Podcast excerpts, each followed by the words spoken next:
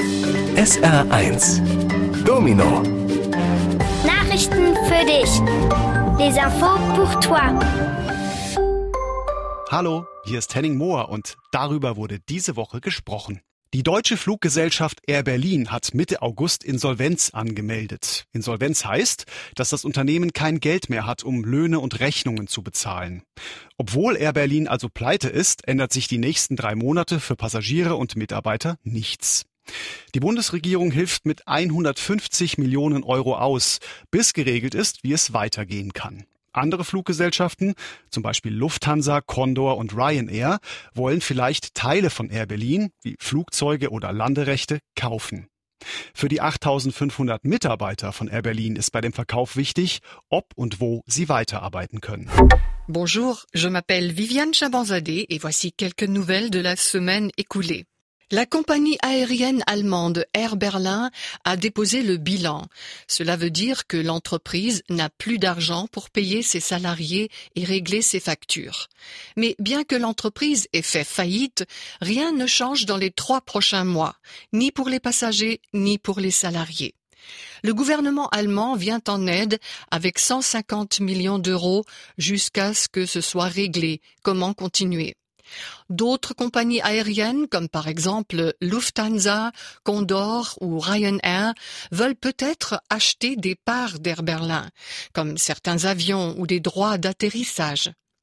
Pour les 8500 salariés d'Air Berlin, il est important de savoir s'ils garderont leur emploi malgré la vente et si oui, pour qui ils travailleront alors. Es gibt viele Länder auf der Erde, da gehören Insekten auf den Speiseplan. In Europa eher nicht, da finden das die meisten Leute eklig. Die Schweiz ist das erste Land, das seit letzter Woche Insektenburger aus Mehlwürmern in Supermärkten verkauft. Die Schweiz ist auch das erste europäische Land, in dem die Züchtung und der Verkauf von Insekten als Lebensmittel erlaubt sind. Forscher haben herausgefunden, dass es weltweit für die Umwelt besser wäre, wenn mehr Menschen mehr Insekten essen würden und weniger Fleisch. Insekten sind außerdem noch gesund. Sie enthalten viel Eiweiß, Vitamine und Mineralstoffe. Il y a beaucoup de pays sur la Terre où les insectes figurent sur le menu. En Europe, pas vraiment, car la plupart des gens trouvent cela dégoûtant. La Suisse est maintenant le premier pays qui vend dans les supermarchés des hamburgers avec des verres de farine. La Suisse est aussi le premier pays européen dans lequel la culture et la vente d'insectes en tant que nourriture sont autorisées. Des chercheurs ont constaté que si plus de gens mangeaient des insectes et moins de viande, ce serait mieux pour l'environnement. En plus, les insectes sont bons pour la santé car ils contiennent beaucoup de protéines, des vitamines et des sels minéraux. Sich als Schneewittchen, Harry Potter oder Manga-Figur verkleiden, das kennt man ja von Fastnachtspartys. Seit Freitag bis heute gibt es im Saarland bei den Wassergärten Landsweiler Reden etwas Ähnliches, nur viel größer. Rund 40.000 Leute, überwiegend Erwachsene, sind aus ganz Deutschland und aus anderen Ländern gekommen, um gemeinsam in Fantasiewelten zu leben. FARC nennt sich dieses Treffen, das heißt Fantasie- und Rollenspielkonvent. Figuren aus Comics, Fernsehserien, Filmen, Computer und Videospielen sind besonders beliebt. Se déguiser en Blanche-Neige, en Harry Potter ou en personnage manga, c'est ce que l'on fait lorsqu'on se rend à un bal de carnaval. Depuis vendredi jusqu'aujourd'hui, il existe quelque chose de semblable au jardin des eaux à Landsweiler Reden, sauf en beaucoup plus grand. Environ 40 000 visiteurs, surtout des adultes, sont venus de toute l'Allemagne et d'autres pays pour y vivre ensemble des mondes imaginaires.